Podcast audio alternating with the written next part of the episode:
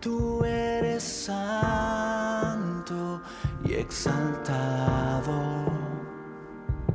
sentado en tu trono estás. Eres principio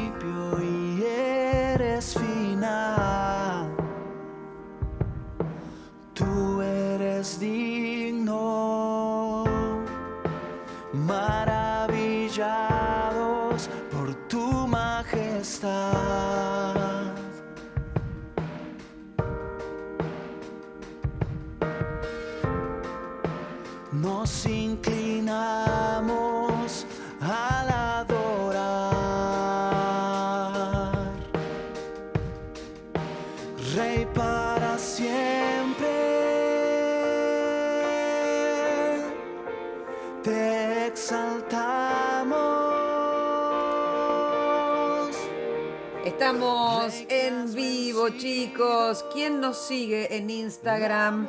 ¿Quién está mirando en este momento la transmisión de Instagram de Vinculados y de Cris Canteros? Hoy es jueves y tenemos el gratísimo placer de vernos, aunque sea por, por este Instagram, y ustedes también nos pueden ver, así que enganchense, comuníquense, estamos transmitiendo en vivo. Hola Cris, te saludo de nuevo. Hola Lili, ¿cómo estás? Bueno, hoy estamos conectados a través de varios medios, sí, por Instagram y aquí en la radio. Un placer como siempre. Bueno, el tema que me trae hoy, a ver. Yo Bueno, estoy preparada con mi lápiz, Sí, todo. sí, vos, vos sabés Lili que somos seres emocionales. Y una de Sí. las emociones que más ha resurgido en este último tiempo es una emoción, a ver si la podés eh, identificar. Cuando uno se pone colorado, no este, le sube acá arriba y uno dice, quiero ahorcar a alguien, agarrar a alguien, Oh, este, como lo es el enojo, ¿no? El enojo es algo que uno se ha dado cuenta que hay mucha gente enojada por distintas circunstancias, ¿no? El enojo es una te- emoción natural, es una reacción natural en cada ser humano. Y hoy quiero hablarte acerca de esto, de cómo manejar el enojo, cómo, cómo poder mantenerlo en control en nuestra vida para que no se desborde y que podamos tener vidas plenas, ¿no? Y, y vamos a ir a la palabra de Dios que es la que nos da respuesta a todos nuestros interrogantes. Mira lo que dice Eclesiastés. Eclesiastés lo escribió un, un hombre muy sabio, aún algunos dicen que fue el hombre más sabio de la tierra. Y, es interesante porque él escribe el libro de Eclesiastés y habla justamente acerca del enojo. Mira lo que dice Eclesiastés capítulo 7, versículo 9. Dice, no te apresures en tu espíritu a enojarte, porque el enojo reposa en el seno de los necios. Hay otra versión que me gustaría que leamos, eh, o sea, es la misma palabra de Dios, pero en una versión más actual. Dice, si ya enojarse es malo, guardar rencor es peor. Es como que eh, este hombre que es tan sabio, que era tan sabio como Salomón, él dice, mira, ya es malo enojarse, no, no aprender a manejar el enojo, y guardar rencor es muchísimo peor. Y yo quiero dar algunas recomendaciones, eh, y quiero decirte que en primer lugar es para mí, para vos, para todos los que nos están escuchando, porque todos nos enojamos, ¿no? Es decir, todos nos, nos surge de adentro nuestro esta emoción tan fuerte, ¿no? El primer consejo o recomendación que quiero dejar es que te enojes, pero que no peques. Y esto Ajá. mismo dice el libro de Efesios. pero no pecar. Exactamente. Enojate todo lo que quieras, pero no peques. Es decir, que Efesios capítulo 4, versículo 26 dice, enojate, pero no peques. No se ponga el sol sobre tu enojo. Es como que lo que está diciendo aquí Pablo, el apóstol, está diciendo, te doy todo el día para que resuelvas tu enojo. Es decir, tomate el día, pero no dejes que el día termine sin resolver el enojo, ¿no? Eh, mirá que lo, que dice Proverbios, volvamos a, a- este hombre tan sabio que es el que escribe el mismo libro. Dice, Proverbios 14, 17. El que fácilmente se enoja hará locuras. ¿No? Otra vez. Bueno, un poco, un poco tiene que ver con eh, la, la versión que eh, dijiste antes de Eclesiastés 7.9, ¿no? Que el enojo se emparentaba con necedad, el que está enojado permanece, eh, es como que es de necio seguir enojado. Claro. Justamente la necedad es no usar el razonamiento, ¿no? Y cuando uno está enojado, lo que menos tiene es razonamiento, ¿no? Es decir, la Sí. mente se compromete tan fuerte, eh, perdón, el corazón, las emociones están tan comprometidas con la situación que a veces no nos permite pensar. Y dice aquí el salmista, el, perdón, eh, Proverbios, dice el que fácilmente se enoja. Es decir, no dice el que se enoja, sino dice el que se enoja fácil. Fácilmente. Porque tenemos que distinguir esto, ¿no? Está el que se enoja y está eh, el que se enoja fácilmente por todo, ¿no? Es como aquel que dice, vos te enojas por todo, todo te hace Sí. enojar, ¿no? Eh, y dice que el que se enoja fácilmente, es decir, el, el que es rápido para el enojo, dice va a terminar haciendo locuras.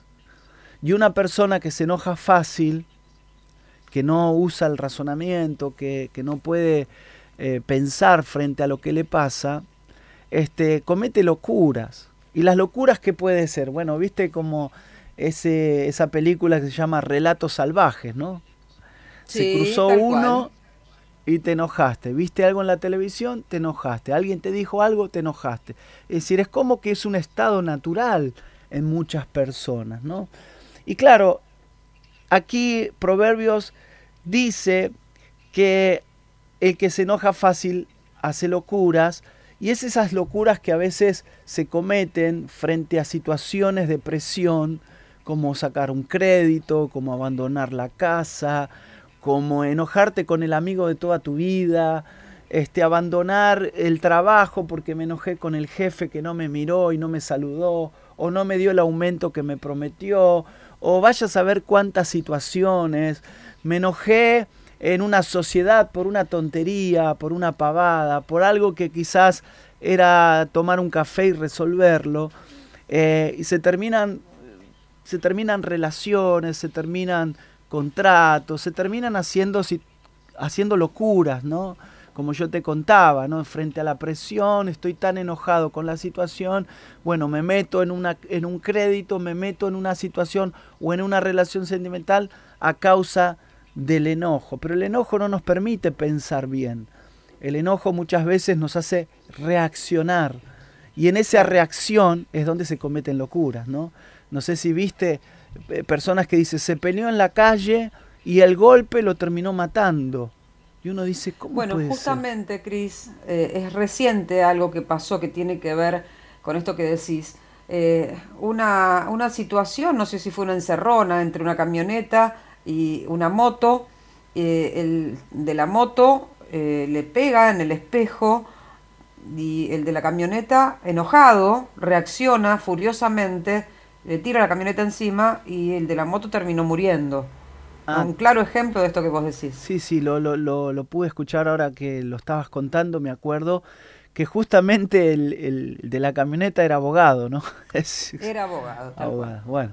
Eh, sí, pero es estas cosas que vos decís, ¿no? Un- Una locura, eh, una mala decisión, una reacción. ¿Viste esos que dicen tengo esa reacción y ese impulso y no lo puedo controlar? Pero claro que, que justamente tiene que ver con esto. Es decir, enojate, puedes estar enojado con una situación, puedes estar enojado con una persona, puedes estar enojado por una injusticia, puedes estar enojado por una situación, pero no peques. Es decir, no cometas un error del cual luego te tenés que arrepentir toda la vida, ¿no? Eh, lo- segundo que te quiero decir, el segundo consejo, recomendación, es que el enojo no te gane. Eh, bueno, alguien dice siempre esta, esta frase, dice que, que el enojo no te gane, ¿no? Que no gane el enojo. Es como es una pelea dentro nuestro, ¿no? Es decir, le voy a dar lugar o le voy a dar este, lugar a la razón, a, la calma, a la cordura, o le voy a dar rienda suelta a toda esta emoción que me está volviendo loco y que me está aconsejando mal. Porque yo siempre digo que el enojo es un mal consejero, ¿no? Es decir, claro, ¿qué vamos a hacer? ¿no? Que, y ese es como una carrera, a ver quién gana, quién llega primero. Eh, pero es interesante que si gana el enojo, dice la Biblia que es como darle lugar al diablo, ¿no? Efesios 4:26, el versículo 27 dice que no pequemos, que no le no, que nos enojemos, pero que no pequemos y que no le demos lugar al diablo. Y esto tiene una connotación ahora espiritual, ¿no? Es como que, imagínate de esta manera, es como que vos estás enojado y inconscientemente, ¿sí? sin darte cuenta, le estás diciendo al diablo, mira, sentate acá, porque está diciendo no le des lugar al diablo, sentate acá porque esto va, va para rato, no lo voy a resolver, quédate acá y, le estás dando lugar al diablo. Y dice la Biblia que el diablo vino para matar, hurtar y destruir, ¿no? Y, y, como vos bien decías, uno después lo escucha en las noticias. Las tragedias, las situaciones de violencia, las situaciones a veces hasta de homicidios, de arranques de ira, que muchas personas terminan luego pagando muy caro, ¿no? Pero claro, justamente es el que no maneja, el que no puede resolver el enojo, le está diciendo al diablo, mira, sentate acá un rato, porque esto yo no lo voy a resolver por un largo tiempo.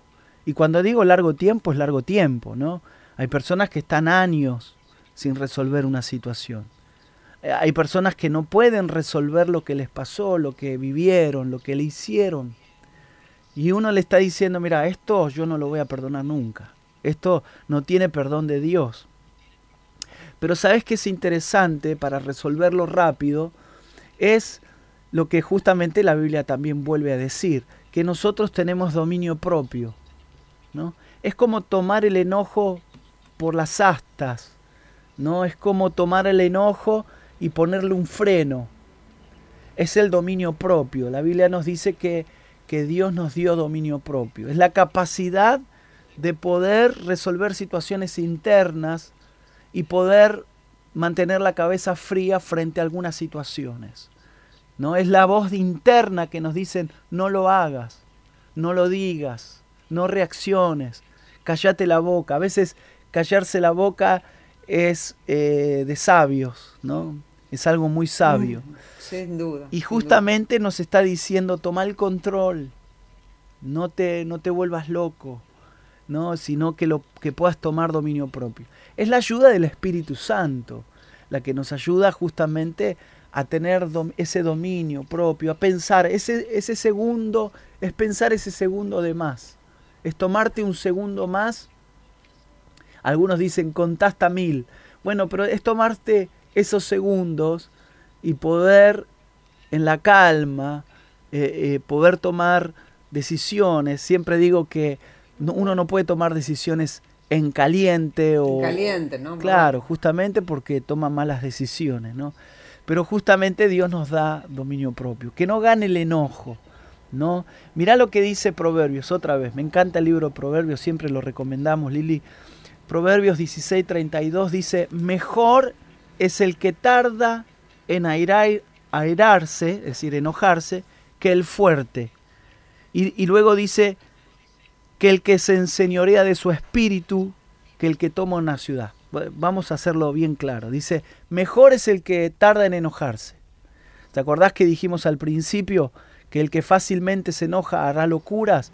Bueno, acá Proverbios redobla la apuesta. Dice que aquel que tarda en enojarse, el que se toma unos minutos más, es el que, el, que se toma antes de tomar una decisión, es el que se toma tiempo, dice, es mejor que una persona fuerte.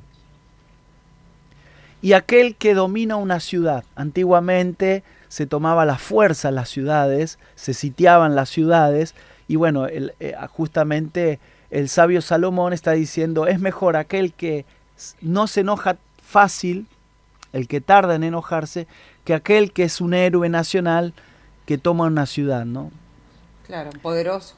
Claro, exactamente, ¿no? Es decir, que el, el mostrar que estás calmo, el mostrar mansedumbre, el mostrar eh, tener eh, equilibrio en esas emociones, no te hace menos fuerte, al contrario, te hace una persona sabia, ¿no? Y, mira, lo último que te quiero decir, da para seguir charlando este tema, Sí. porque creo que es muy interesante, ¿no? Y Da, lo- da para mucho, sí. da para mucho más. Pero déjame decirte este último consejo, esta última recomendación de la palabra de Dios. Es practicar el perdón. El perdón es clave para poder resolver situaciones.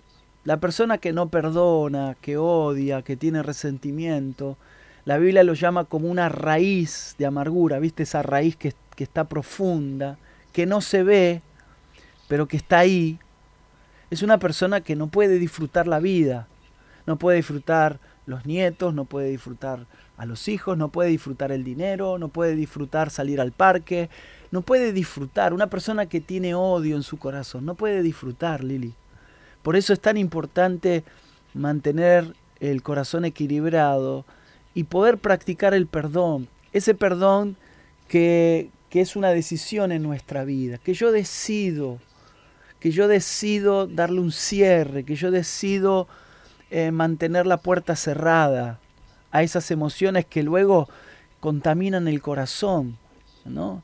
Y, de la misma manera que tengo que amar a los míos, es la misma fuente con la que yo mantengo el odio.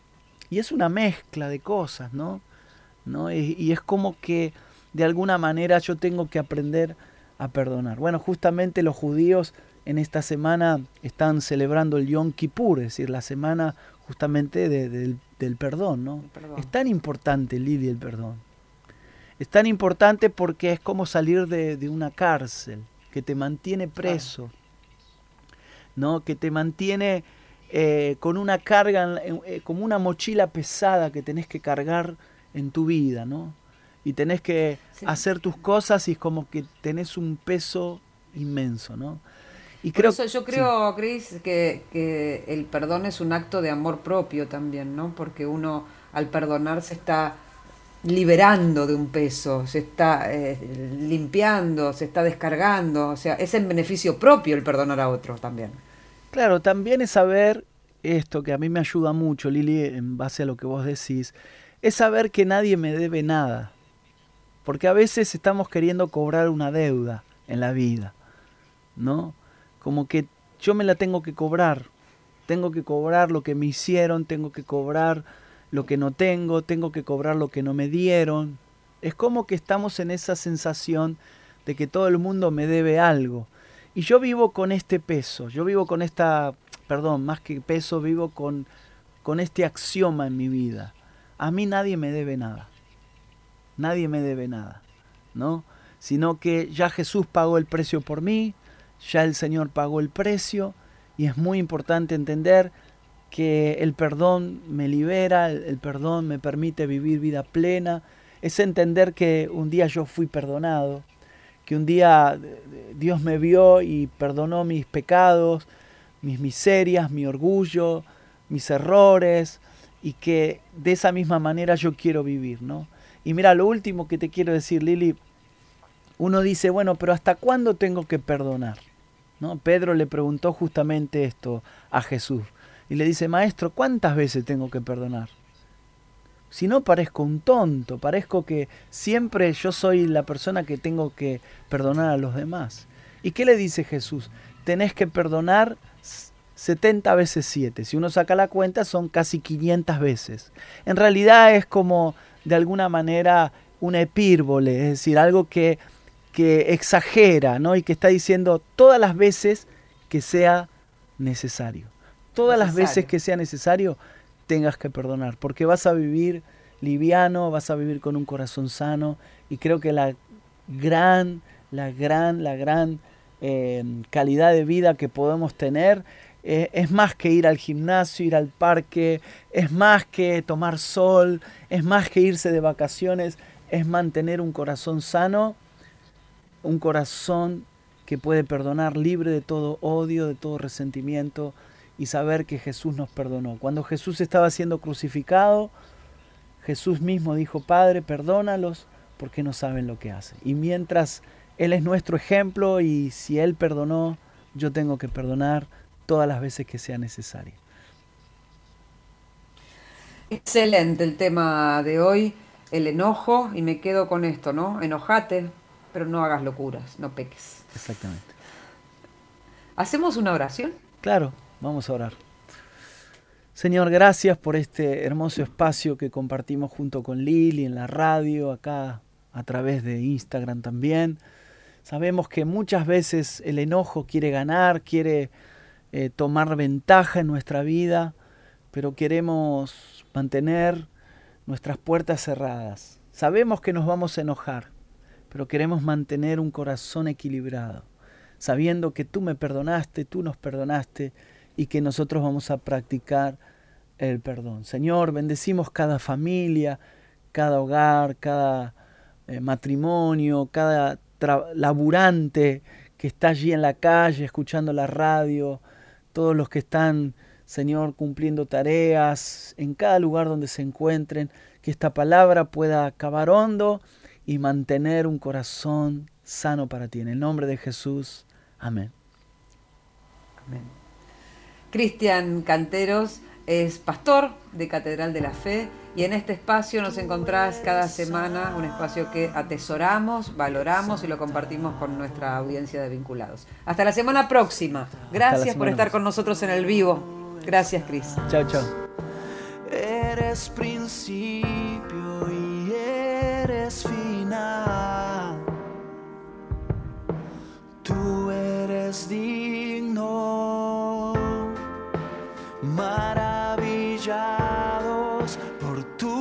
Majestad.